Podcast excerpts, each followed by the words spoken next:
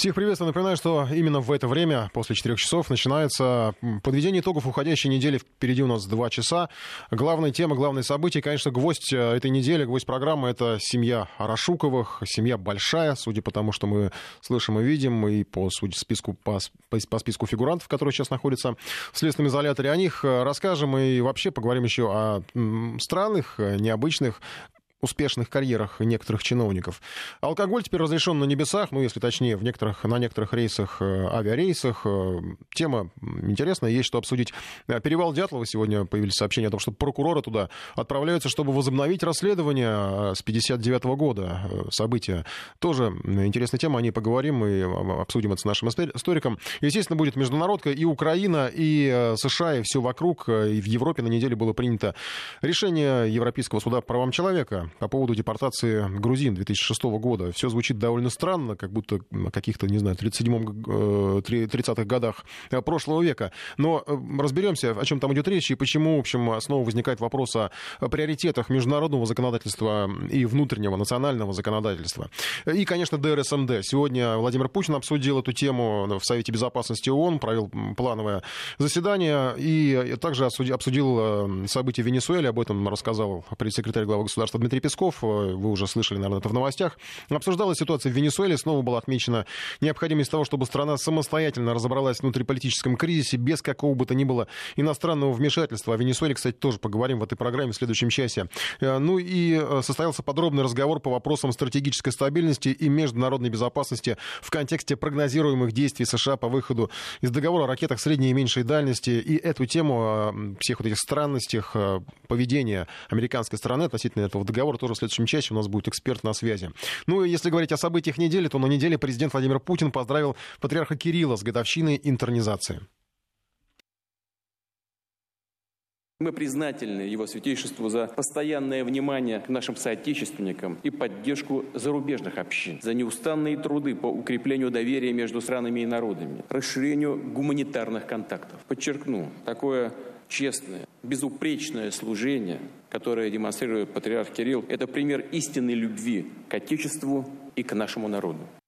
Поздравления, добрые слова в адрес э, патриарха поступали из парламента, из правительства. Десять лет назад митрополит Кирилл стал первоиерархом Русской Православной Церкви. Президент и патриарх э, буквально накануне напомнили об опасностях украинского раскола. Для церкви наступили сейчас не самые простые времена. Это тяжелые испытания, действительно. Раскол на Украине не связан с религией, не связан с тем, что кто-то из верующих хочет или не хочет ходить в ту или иную церковь. Раскол, созданный искусственно, заказанный извне, разыгранный сценарий, за которым стоят исключительно политические мотивы испытания, посланная в первую очередь украинским верующим, поскольку на них, так уж получилось, отрабатывают эту кощунственную технологию раскола по религиозному принципу. Вера — это, пожалуй, самая чувствительная сфера для человека, самая болезненная порой. И именно на этом поле решили порезвиться политтехнологи Запада. Именно Запада, поскольку в данном случае и стамбульский патриархат, и тем более украинские власти — это не более чем инструмент. Петр Порошенко, возможно, искренне верит в то, что Томас — это его заслуга и победа, и даже, наверное, верит в то, что он несет великое благо какой-то части своего народа. Это можно предположить в силу того, что Порошенко не производит впечатление человека большого ума. И как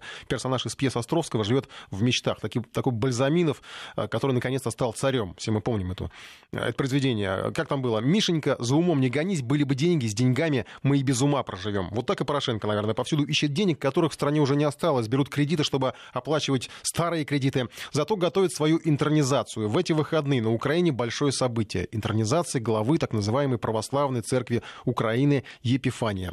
Ну, вроде как финальный аккорд с этой многоходовкой по легализации раскола, но там сразу как-то все пошло не так. Интернизировать, по сути, будут сами себя. Патриарх Варфоломей не приедет. Вместо себя пришлет делегацию. Ну и, насколько известно, больше никого не будет. Даже тех, кто вроде бы прямо так не осуждал происходящее. Сейчас на связи наш САПКОР Владимир Синельников. Уточним у него. Владимир, добрый вечер.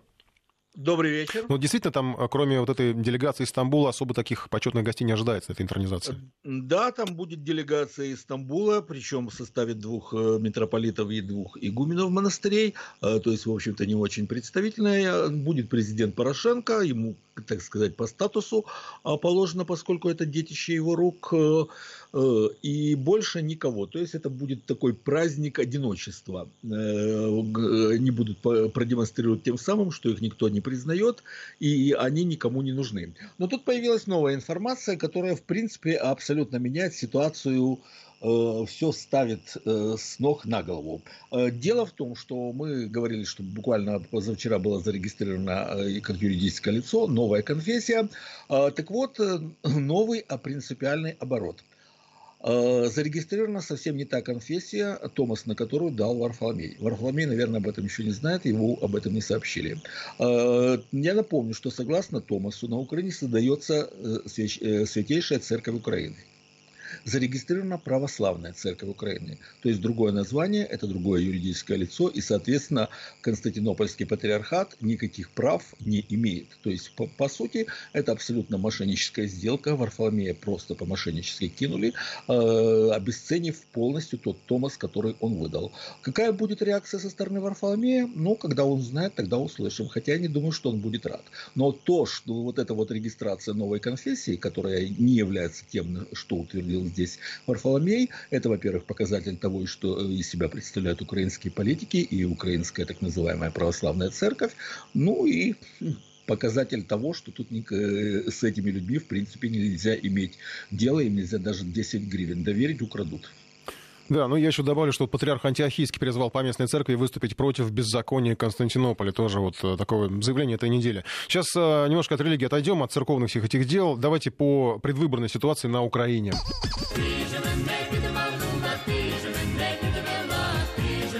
Украина. Предвыборная кампания в лицах. Ну и так вот, последний опрос показывает, что каждый четвертый украинец на выборы не пойдет. Там э, что, запутались уже в изобилии кандидатов? Я вот со счета уже сбился, Владимир.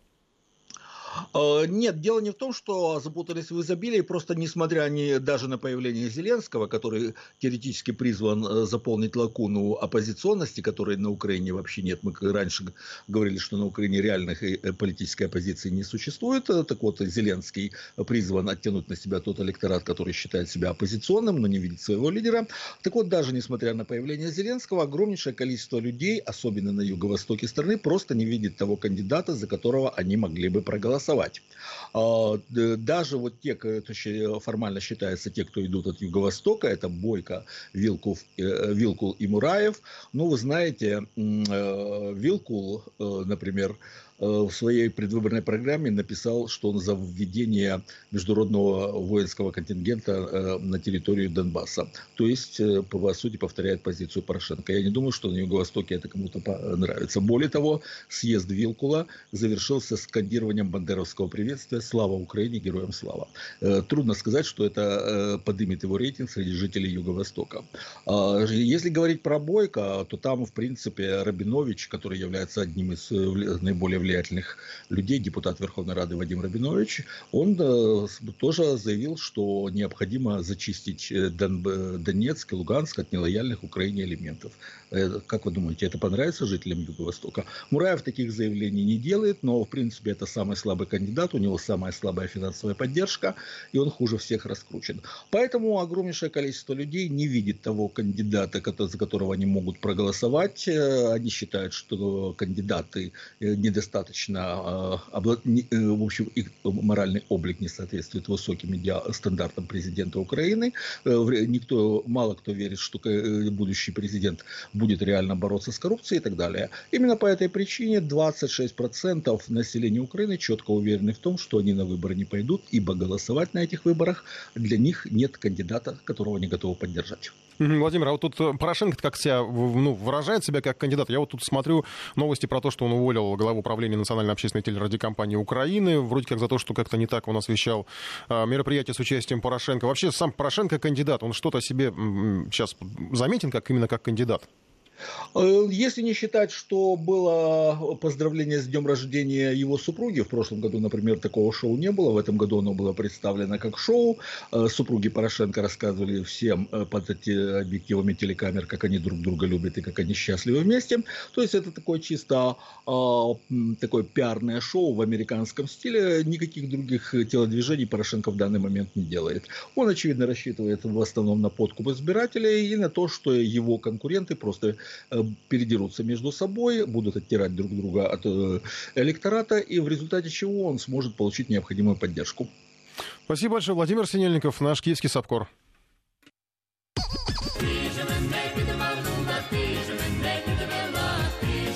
Украина. Предвыборная кампания в лицах. Мы будем следить за выборами на Украине. Сейчас к нашим событиям. И, наверное, пожалуй, такому одному из главных э, криминальных скандалов недели. Это дело семьи Арашуковых. Такого, пожалуй, не было никогда. Сенатора задержали прямо в зале заседаний в присутствии спикера Совета Федерации, генерального прокурора России и главы Следственного комитета. Примерно в то же время в Санкт-Петербурге оперативники пришли в офис Рауля Арашукова. Это отец сенатора Рауфа Арашукова. Отца, как его еще называют на Кавказе, газовый король. Суть обвинения уже озвучена озвучено Следственным комитетом. Это махинации с продажей газа на 30 миллиардов рублей, создание ОПГ, давление на свидетелей. Ну, а Рауфу Арашукову, конкретно вот ему, предъявлены еще и обвинения э, в заказных убийствах. Есть по меньшей мере два эпизода от 2010 года. И тогда э, уже подняты эти данные, были убиты двое известных в Карачаево-Черкесии людей. Предполагается, что убиты были за отказ подчиняться Арашукову не только ему, но а в целом семье и клану, потому что, в общем-то, э, их как бы называют кланом, так если обращаться вот к тому, как все это, э, как об этом рассказывают в самой республике в Карачаево-Черкесии. Рашуков действительно можно назвать кланом, очень богатым и влиятельным, и показания на Рауля, насколько известно, дали, э, на Рауфа, прошу прощения, насколько известно, дали непосредственно исполнители убийств, их поймали еще тогда, нашли даже организатора, но вот по заказчику доказательств не было никаких, хотя мотивы были налицо, жертвы мешали будущему сенатору строить карьеру в местном правительстве. Понятно, что только отец и сын вдвоем не могли сохранять свое влияние в одиночку, поэтому, собственно, и говорят как о клане. И вместе с ними последствием еще несколько человек. Но вот пока до сегодняшнего дня было шесть фигурантов, сегодня стало известно еще одном, об одном, поскольку сегодня буквально Следственный комитет сообщил об очередном подозреваемом. Что известно о тех, кто уже отправлен под арест? Материал Сергея Гололобова.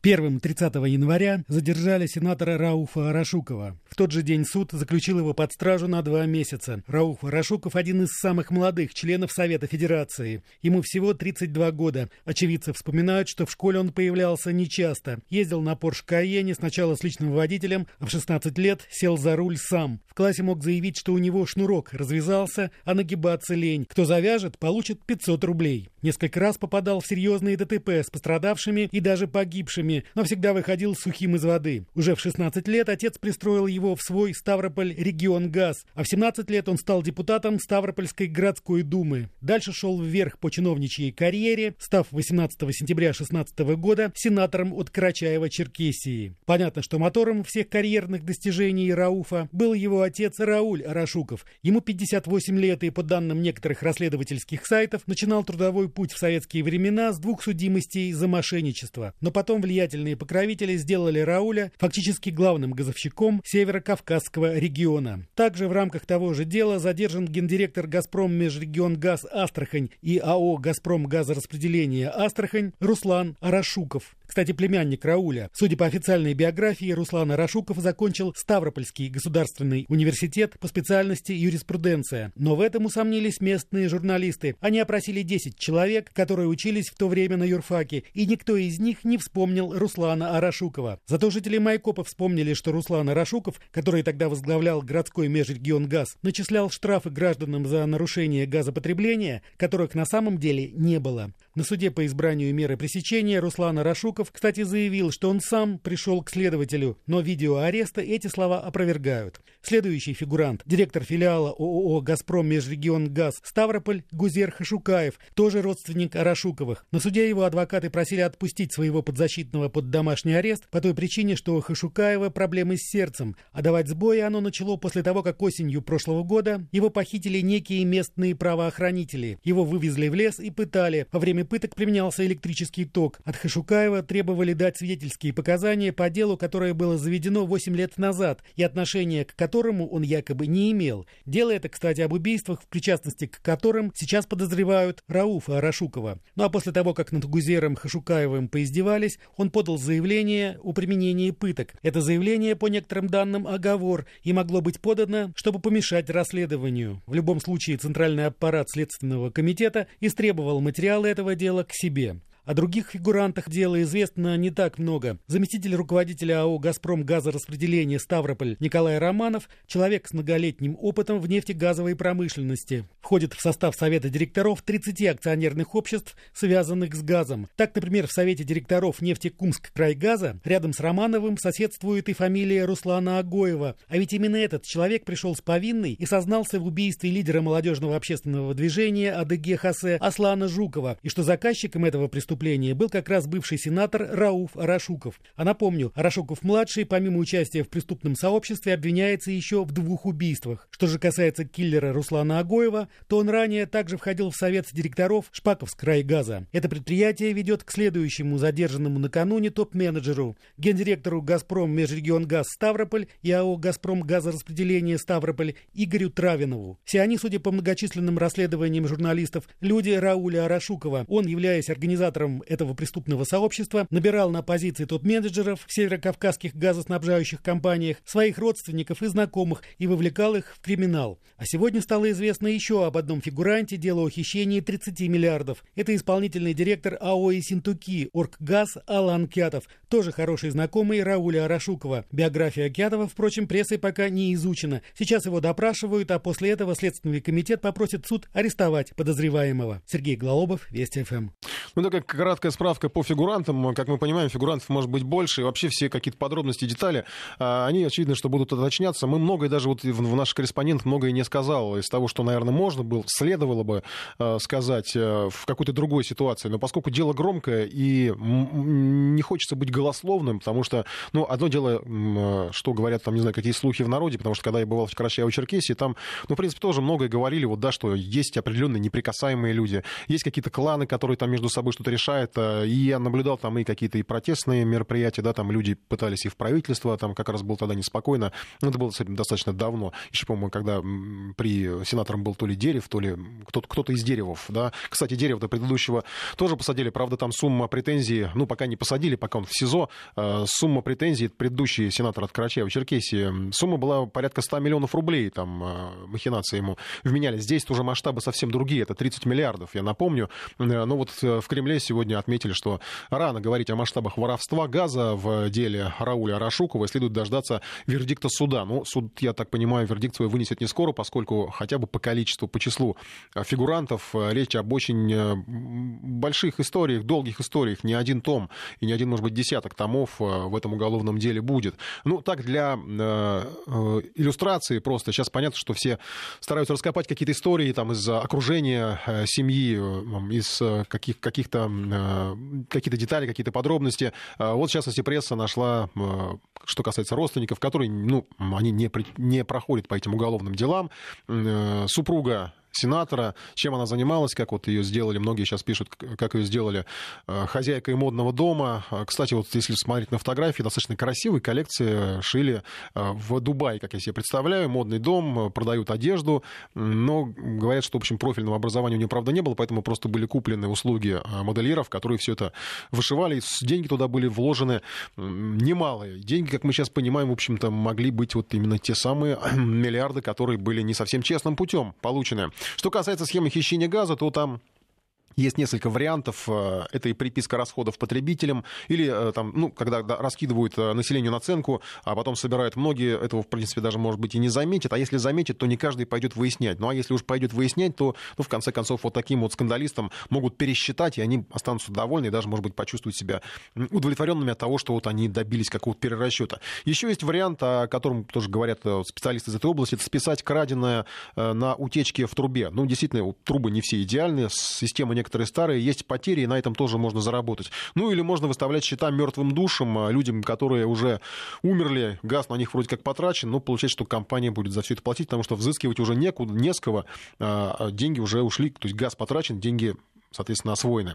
Один из вопросов, почему столько лет не было вопросов? Извините за тавтологию. Как семье удалось выстроить такую империю? Ответы, в принципе, ну, хотя бы по каким-то моментам они есть. Во-первых, опыт. У отца семейства он был, он сидел еще в Советском Союзе за хищение зерна, это было в середине 80-х, и тогда за хищение зерна уже не так сильно наказывали, как когда-то. И тогда, вероятно, Рауль Арашуков начал выстраивать систему влияния, которая к 90-м и 2000-м превратила его семью в клан. Под контролем были региональные структуры, в том числе, как сейчас можно можно предположить, видимо, и силовые, поскольку никто даже не пытался помешать, да и как помешать человеку, который ворочает миллиардами и способен, ну, практически все купить. Вот посмотрим, пожалуйста, там и отели, и бизнес какой-то. У каждого из членов семьи есть, в общем, ну, обеспечено будущее на многие годы вперед. И уже по традиции, конечно, все изучали оперативную съемку обысков и роскошные дома, и бассейны, и мебель, и оружие, и золото, и деньги. Но тут надо, наверное, все-таки понимать, что для таких людей все, что мы увидели на этих пленках, это пустяк. Деньги ничего не значит.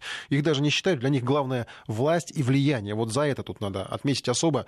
Э, боролись э, Арашуковы. И этим можно наслаждаться и получить от этого удовлетворение вот именно применительно, когда мы говорим об этих людях, до определенного момента, конечно. И отчасти еще эту вседозволенность ее можно объяснить и, к примеру, сегодняшним сообщением от МВД. Пресненский суд Москвы заключил под стражу полковника столичного антикоррупционного управления МВД Евгения Кашматова. Борьба с коррупцией, э, борца с коррупцией обвиняет в получении взятки в размере 15 миллионов рублей от бизнесмена в обмен на прекращение проверки компании. И отдел Кашматова, надо особо отметить, расследовал налоговые преступления в сфере топливно-энергетического комплекса. Вот, пожалуйста, тоже здесь энергетики. И вот она цена. 15 миллионов против миллиардов, которые получает э, верхушка этого клана. Да? Я сейчас не говорю, что здесь история как-то связана связаны, но просто вот э, сама схема, сама схема взаимоотношений, она вот такая. Э, и 15 миллионов это действительно пустяк в данном случае. И любая криминальная схема будет работать в данном случае. Это не говорит, конечно, о повсеместном явлении, потому что если бы это было так, Арашуковы сейчас бы не сидели в следственном изоляторе. Но это пример, как на районном, на региональном уровне порой решают вопросы, но а в отдаленных провинциях это, наверное, еще проще. Нечто подобное, кстати, э, говорили на неделе и о другом персонаже, это Руслан Горинг, еще один отрицательный герой недели. В СМИ всплывали факты его биографии, которые указывала, э, указывают, что он был своего рода решал, и в свое время в Подмосковье, правда, уже попался на взятки, сменил фамилию, снова строил карьеру. Получается, так можно. Что самое интересное, если бы не скандальное видео, не его запредельная бесцеремонность и наглость, я сейчас не буду уже повторять, потому что все, наверное, это видели, слышали, в нашем эфире это было, если бы не все вот это вот не выплыло наружу, так бы и работал. Никто бы даже не узнал, что каким-то удивительным образом выпускник военного вуза ушел в геологию, стал большим начальником и творит, что хочет. Конечно, там, где ему-то позволяют. Получает женщин, проводит встречи с состоятельными людьми, ведет бизнес. Горинг, вопреки всем унизительным эпитетам, которые, которыми его наградили на этой неделе, на самом деле, мне кажется, штучный материал. Не каждый вот так взлетит на пустом месте. Хамоватый авантюрист, который взорвался и решил, что настал момент, когда ему можно все. Но на каждого такого местечкового феодала, конечно же, найдется управа, когда он вылезет за пределы своей территории. А Горинг ну, действительно вылез э, на всю страну. И вылез так, что не заметить его было нельзя. Итог – увольнение. И в Росгеологии уже объявили, что придется его уволить из дочерних компаний, которые вели подряды ведомства. А там крутится миллиарды рублей. Ну и Министерство природы уже на этой неделе анонсировало проверку Росгеологии, потому что, конечно, вопросы есть, кто и как принимал на руководящие посты вот таких вот людей, как Горинг. Один ли он там такой чудесный, или, может быть, еще кто-то есть. И что, в конце концов, с деньгами? Все ли подряды проводили честно и не пропадало ли чего? Тоже мы об этом рассказывали. Там, ну, есть вопросы к миллиардным подрядам, потому что если начнут копать, то, ну, можно предположить, что найдут что-нибудь интересное. Правда, Горинга это может уже не коснуться, ведь он обмолвил обмолвился, что собирается уехать в Африку. Там у него связи чуть ли не с руководством Южноафриканской Республики. И все по той же геологической линии. Продолжаем эфир. Еще одна наша тема, которая касается многих э, владельцев загородной недвижимости. Россиянам остался всего месяц, чтобы легализовать свои загородные дома. Потом все это будет сделать гораздо сложнее. Амнистия для загородной недвижимости заканчивается, и Павел Анисимов попытался успеть все сделать в последний момент. Типичная ситуация. Коттедж на дачном участке давно обжит, но не стоит на учете в Росреестре. До этого года закон запрещал капитальные строения в СНТ. Такие дома считались самостроем, не оформить, не продать. С января правила изменились. Зарегистрировать постройку можно за три шага и 20 дней, уверяют эксперты. Единственный документ, который должен быть на руках, это свидетельство о госрегистрации прав собственности на землю. Самый долгий и затратный этап оформления техплана дома. Для этого нужно вызвать кадастр кадастрового инженера. Как правило, геодезист почти сразу приезжает по заявке и за день делает замеры. К зданиям на садовых участках есть несколько требований. Коттедж не должен быть больше трех этажей и выше 20 метров. Шестиэтажный дом не будут обмерять, пусть даже он укладывается в 20-метровую норму. Кроме того, строение должно быть определенной площади, рассказывает руководитель Центрального кадастрового бюро Алексей Никулин. При этом дом может нависать над соседским участком. Дачная амнистия списывает прописывает многие санитарные нормы. Это нарушение СНИПа, но для Росреестра это не имеет никакой разницы. Главное, чтобы здание либо строение стояло в пределах участка там, где оно регистрируется. Есть там предельно допустимая площадь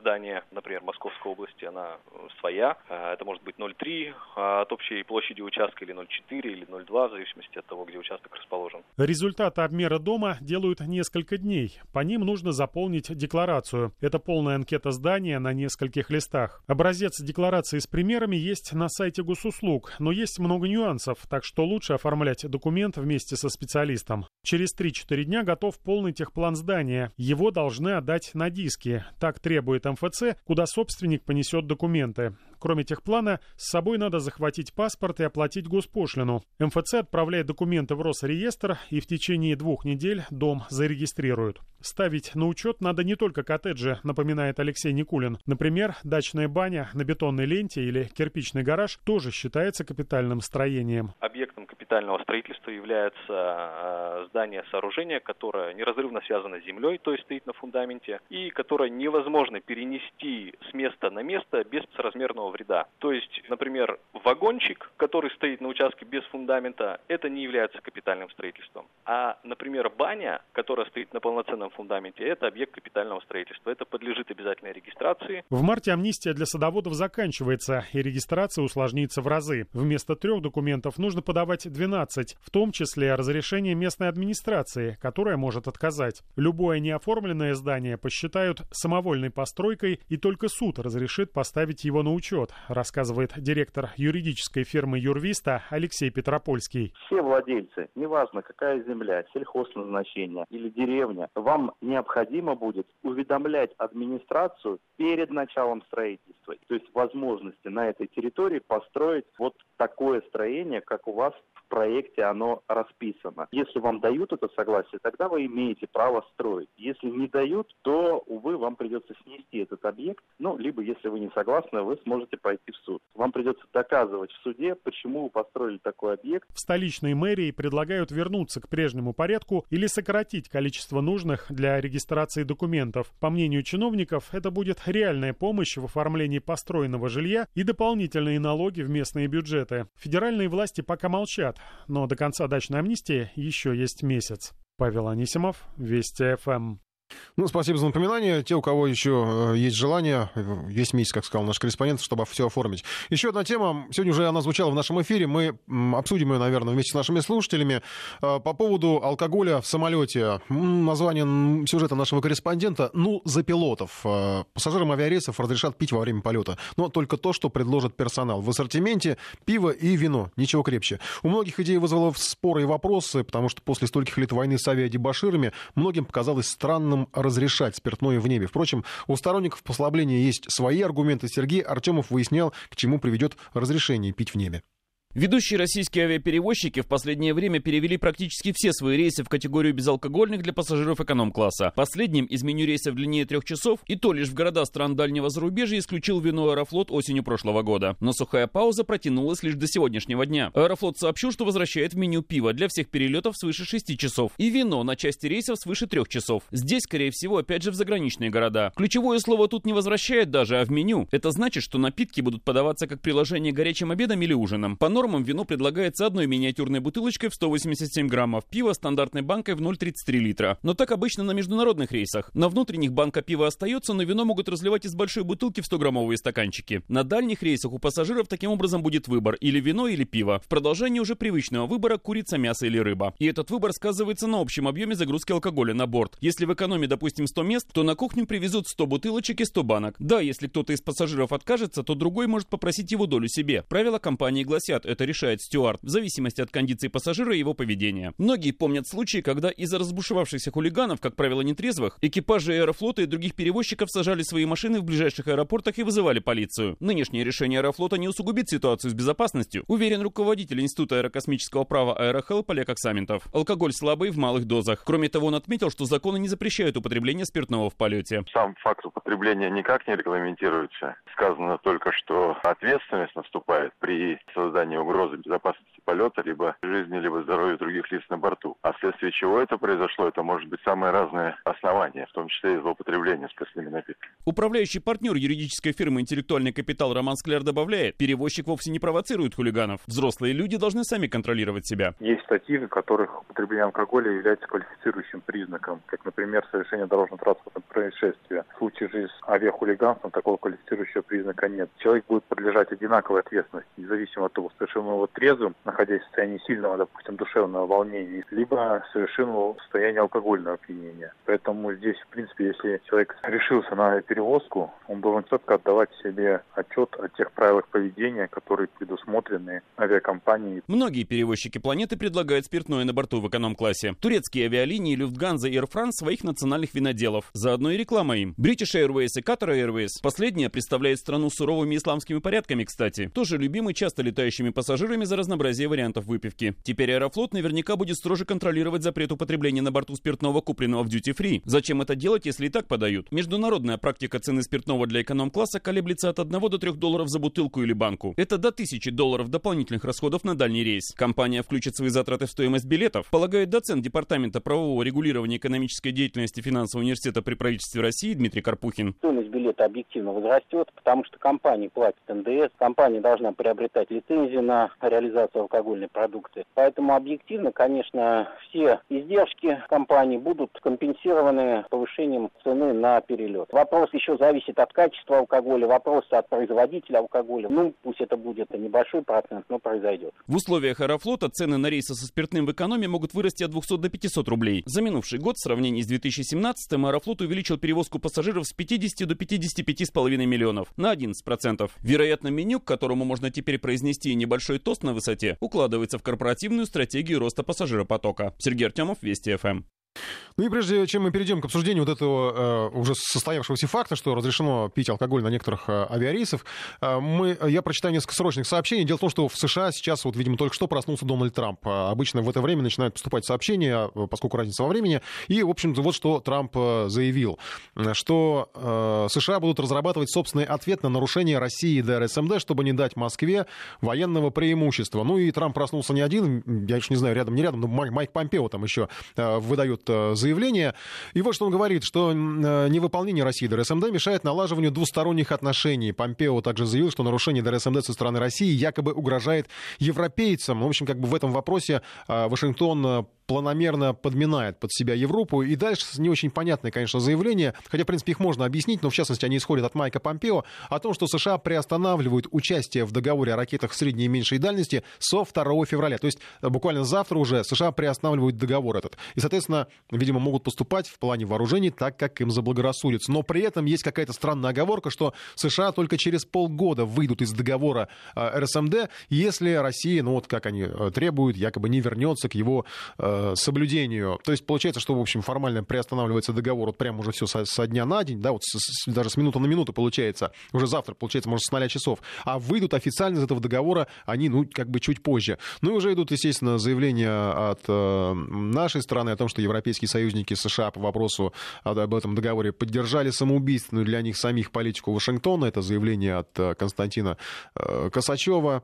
И далее, что если США выйдут из этого договора, то России придется достать из-под сукна замороженные проекты, связанные с использованием ракет средней и меньшей дальности, модернизировав их. Об этом заявил сенатор Франц Клинцевич. Ну и подробнее на тему ДРСМД мы поговорим буквально в следующем часе, потому что там много событий было на неделе. В частности, вот были гадания, выйдут, не выйдут. Получается, что уже выйдут, но с определенными оговорками. Кому они нужны, тоже мы обсудим с экспертом. Ну и о самих ракетах тоже поговорим, несомненно, потому что буквально тоже не так давно наши представляли американцам эту ракету. Но американцы, которые они говорят, но американцы почему-то не захотели даже на нее смотреть и слушать вообще, что говорят наши военные. Сейчас небольшая пауза и продолжим.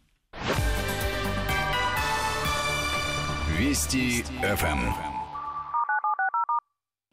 Ну вот, э, как я сказал, про, э, по теме ДРСМД будем следить за поступающими сообщениями, потому что в это время, как обычно, я уже сказал, просыпается Америка, и начинается э, ряд заявлений, серия заявлений, которые, в общем, ну, к ним по-разному можно относиться, вообще ко всему, что говорит Дональд Трамп. Может быть, к вечеру там вообще что-то по-другому будут говорить. Я имею в виду к американскому вечеру, а не по российскому. А сейчас по предложению, к нашим событиям, вернемся к нашим темам, предложение разрешить употреблять алкоголь на высоте в самолетах 232 1559, код Москвы 495. Э, можете звонить. 5533 э, в начале слова «Вести» — это наш смс-портал. И плюс 7 903 170 63 63 — это для сообщений через мессенджеры. 232 1559, код Москвы 495. Еще раз напоминаю. Как вы относитесь к вот этому к этой либерализации э, алкогольного состояния, можно так сказать, на борту самолета. Э, понятно, что мы уже разобрались с помощью нашего корреспондента, в чем заключается суть. Э, это пить можно будет только то, что вам предложит персонал, экипаж. Да, будет там пиво, вино, ничего крепче.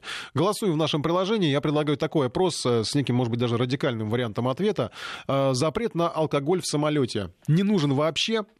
Э, нужен абсолютный, то есть вообще никакого алкоголя. Ну и, допустим, третий вариант, пить только то, что предложат на борту, вот как бы вот пришел, все, пожалуйста, вот тот вариант, о котором сейчас э, говорит Аэрофлот, да, и, кстати, который работает в том числе, вот, я не знаю, там, на турецких авиалиниях, если я не ошибаюсь, кажется, там я вот летал, да, там тоже предлагали именно такие вот маленькие бутылочки, как предлагают по, вот, видимо, такой международный, международный стандарт. И четвертый вариант, самый радикальный, давайте вот так вот, может быть, когда-нибудь и до этого дойдут, пускать на самолет только после алкотестера. Вот все вообще, маленький малейшее что-то не так, или там с погрешностью вот с этой, да, которая э, ГИБДД поставить прям по сотруднику ДПС, да, фактически по аналогу, и пускать самолет только так.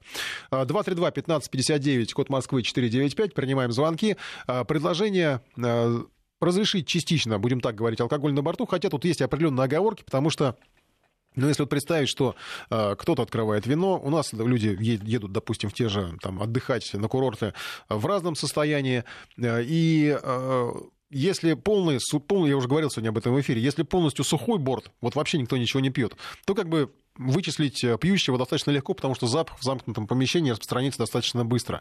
А если же кто-то уже там что-то открыл, то как бы вот этот вот э, ароматы, они теряются, и э, не вычислишь. Я, кстати, сам был свидетелем, как людям подходили, делали замечания на рейсе, то есть когда вот они там доставали какие-то свои пакеты из duty free, делали замечания, правда, все культурно, убирали свои пакеты, как-то там хотя бы порывались потом еще выпивать, но, в общем, алкоголь, он сразу как-то выдает себя, да, и нюх, видимо, у стюардесс тоже хоро- хороший, то есть быстро вычисляют как по-вашему, надо полностью все это запретить, да, или, может быть, наоборот, разрешить, потому что, ну, в конце концов, э, большинство дебаширов, они напиваются ведь, ну, не всегда, по крайней мере, на борту самолета, если они что-то пронесли с собой, они еще на земле принимают на грудь, а потом уже как бы вот э, все это выливается э, на высоте в такие неприятные инциденты, какого вот мы наблюдали буквально в выходные. Евгений, здравствуйте.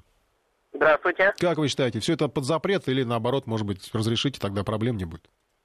Разумных пределах все надо разрешать. Но не, нет, не, не чувствуют наши запрета. граждане разумных пределов, не все вернее. Ну, здесь больше интересен вопрос повышения цены. Ведь авиакомпания на продаже будет зарабатывать деньги. Почему не... тогда должна меняться цена? А, нет, тут э, как раз это будет включено в меню. Вот там, как обычно ходит, э, рыба, курица, мясо. Ну и вот хотите еще вина. А, ну, тогда да. Ну, мы выпиваем иногда, когда в Европу предлагают. Да, я понимаю, что каждый, каждый отвечает за себя, но станете ли вы э, посещать такие рейсы, покупать, зная, что, допустим, может быть, какой-то не совсем адекватный персонаж на этом же рейсе с вами окажется? Ну, он может оказаться и по другой причине. Согласен. Просто может быть неадекватным. Согласен. Просто сейчас обсуждаем и пытаемся понять перспективы всего этого. Спасибо вам за звонок. Наталья, здравствуйте. Неадекватно. А, радио Потиша. Наталья, вы в эфире. Здравствуйте. Вы знаете, вот эти вот нововведения различные, да, как-то удивляют. Ведь мы прекрасно знаем, нарастают случаи, которые говорят о том, что масса всяких драк, незапланированные посадки самолета, все. Ведь люди разные. На, них, на некоторых, я вот как медицинский работник, капля даже корвалола может подействовать. Зачем вот это вот, как говорится, неужели заработки каких-то денег дополнительных можно, как говорится, компенсировать тем дополнительным доходом и вот этой вот риском, который бывает нам на бортах самолетов, какие-то предположительные попытки угоны, драки, все это, а потом сколько несут э, сами же компании убытков, когда садятся незапланированные. Mm-hmm. Вот эта вот либерализация, она вообще со всех сторон вылазит боком. Начиная от автомобильного транспорта, кончая всеми этими. Я считаю, что это очень вредно. И если, например, подвергают опасности других нормальных пассажиров, то лучше, как говорится, не, не принимать такие законы. Ограничить не надо какие-то зверства, но, во всяком случае, пролетят несколько часов и все. Вы же знаете, когда Для кого-то это выпьет, зверство, у него я не знаю, есть такие система люди. самоконтроля, и потом вылазят все эти, как говорится, внутренние комплексы и так далее. Это нецелесообразно. Да, спасибо, спасибо вам за ваше мнение. Я, в принципе, отчасти с вами согласен, потому что если вспомнить, э, ну, взять любого дебашира э, за последние там несколько лет, ни разу без алкоголя не обошлось. Исключение, может быть, только если какие-нибудь совсем, ну, сумасшедшие просто были. Там был случай, да, вот кто-то недавно там куда-то угнать что-то пытался. А так, в принципе, все алкоголь. То есть вот в любом количестве, да, понятно, что, видимо, в очень большом.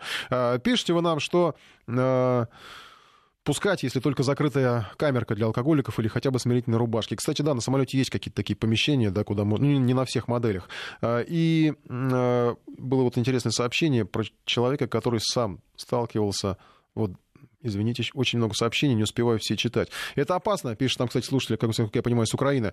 А, я пару раз дрался с дебаширами и в плацкарте тоже, видимо, КМС под дзюдо, с тремя справлялся. А в самолете реакция организма разная. Нет-нет. В общем, я так понимаю, вы категорически против. А, еще возможность послушать. Э, Дмитрий, здравствуйте. А, добрый вечер. Абсолютно не возражаю против этого предложения, поскольку ну, есть практический опыт э, перелетов вот, на тех авиакомпаниях, где алкоголь, он, можно сказать, находится в свободном доступе. То есть, ну, человек, если хочет, он напьется и до посадки на борт, и придет уже в нужную кондицию уже где-то на потолке 10 тысяч метров. Здесь уже, вот, как я заметил, за состоянием э, пассажиров следят сами стюарды. То есть они видят, в какой кондиции находится человек, которому они уже давали алкоголь. То есть у них уже глаз наметан. То есть, а Получится так, что мы запрещаем это все, а люди все равно в любом случае через duty free это все проносят. Ну, mm-hmm. как вы запретите человеку выпивать то, что он купил в duty free? Он пронес все. Стюарт не имеет права его досматривать. Он положил это под сиденье, там наверху это все. В процессе полета он достал и украдко это все начнет употреблять. Да, ну, согласен, тоже справедливое мнение. У нас, кстати, тут замечание, очень хорошее сравнение. Напоминает знак шипы. Зачем-то убирали алкоголь, а потом вернули. Да, вот тоже, тоже какие-то э, аналогии проводятся. Хотя, ну, в общем, э, если действительно это просто, может быть, подумали, решили, как все это можно взять под контроль. Потому что правильно, справедливо Дмитрий только что говорил, что напивается же и так, э, как бы, да, и до самолета, э, и, в общем, и с собой проносит. Ты все равно с этим никак не справишься, потому что, ну, что в конце концов, ну, будут, будут какие-то конфликты э, на посадке на самолет, да, хотя, может быть, это, конечно, лучше, чем они будут в самолете. Владимир, здравствуйте. Владимир, слушаем вас. Да, здравствуйте. Я считаю, что алкоголь на борту запрещать нельзя, легкий алкоголь, конечно. Ну, и пиво, вина, там, так далее и тому подобное. Проблему с дебаширами, я не совсем понимаю, почему это проблема. Пара представителей э, власти, ну, полицейских на борту, обученных соответствующим образом, которые утихомирят и оденут наручники в случае неменяемого состояния, вполне бы, я думаю, решили эту проблему под видеозапись, чтобы в дальнейшем можно было э, оценить правомерность применения там, тех или иных спецсредств, там, в виде наручников или э, просто куда-то в сторону отвели, там, разъяснительная беседа э, и так далее и тому подобное. Почему тогда нельзя этот механизм включить и э, уйти от запрета? Я сам, например, очень боюсь высоты и полетов и так далее. И, честно говоря, э, представить себе, что я не могу полететь в отпуск куда-то там в Турцию и так далее, просто потому что я боюсь полетов. И, ну, 100 грамм спиртного сняли бы барьер психологический, допустим, как вариант. Но я понимаю, что там, где оно разрешено, там исключены эксцессы. Вот таким образом можно было бы дело отрегулировать. Угу. Ну, вообще так вот, если там я боюсь, дайте мне выпить, я вот не очень понимаю. Я просто, наверное, не понимаю, потому что я не боюсь такого. У меня нет такого страха, аэрофобия. Но, с другой стороны, а другой скажет, вы знаете, я боюсь, а дайте мне, пожалуйста, вот чем-нибудь уколоться, да, чтобы мне было спокойнее как-нибудь. Может быть, до этого можно дойти в конце концов. Я, конечно, не сравниваю сейчас алкоголь там и наркотики, но тем не менее. И у нас, кстати, пишет с практической точки зрения Олег из абсолютно не надо позволять алкоголь. Очереди в туалет меньше будут. Еще один звонок, наверное, последний в этом эфире. А, Виктор, здравствуйте. А, добрый день. Ну, мое глубокое убеждение, несмотря на то, что я а, в процессе перелетов иногда позволял себе а, какое-то количество алкоголя, я все-таки считаю, что самолет это средство передвижения которое ну, является источником повышенной опасности, так же как автомобиль. Здесь не должно быть двойных стандартов. Если в автомобиле мы запрещаем э, управлять автомобилем в состоянии даже слабого алкогольного опьянения, понимаем, что подвергаем опасности не только свою, но и жизни окружающих, то мне кажется, что по образу и подобию в самолетах должно быть то же самое, потому что э, употребивший алкоголь человек непонятно какую как бы реакцию вызовет именно употребление алкоголя. И мы же подвергаем в первую очередь опасности жизни других пассажиров. Иногда это десятки и сотни людей. И мне все-таки кажется, что безопасность остальных пассажиров должна в этом смысле быть э, основополагающим таким фактором при решении этого вопроса. Mm-hmm. Спасибо за ваше мнение, которое, кстати, многие наши слушатели разделяют. Вот пишут, что в чем такая необходимость, почему из одного алкоголика все страдать должны. И действительно, я вот не понимаю, ну, тем более, когда рейс там 2-3 часа, неужели нельзя так потерпеть? Да, да даже 6 часов, я не знаю, ну, в конце концов, отоспитесь. Неужели обязательно 6 часов надо пить? А, ну, видимо, кто-то не может обойтись. А, и сразу задают вопрос справедливый, а почему распитие, допустим, в вагоне это распитие в общественном месте, а в самолете это уже получится не общественное место. А, давайте подведем итоги нашего голосования. Запрет на самолет, э, на алкоголь в самолете. 24% уверены, ну, фактически каждый четвертый россиянин считает, что не нужен вообще алкоголь в самолете. 26% нужен абсолютный запрет. Э, на, на алкоголь. Э, и 37% считают, что пить только то, что предложат на борту можно. То есть вот как раз вариант аэрофлота. Ну и 13% говорят, что пускать на самолет только после алкотестера. Ну и, кстати, вот по следам ваших предложений, э, там, не знаю, охрану поставить, да, вот эти вот, как это называют, маршалы авиационные. Я вот не знаю, может быть, кто-то из авиакомпаний такое пробует, а давайте пусть они вообще тогда начнут продавать, как когда-то продавали за какие-то большие деньги. А вопрос в том, как раз вот, что кто будет платить охраннику, вот как раз охранник будет получать деньги с продажи этого алкоголя. Там, я думаю, может, может много накапать. И как раз будет поддерживать э, охрану, порядок и безопасность. Сейчас продолжим. Сейчас э, пауза, потом продолжим.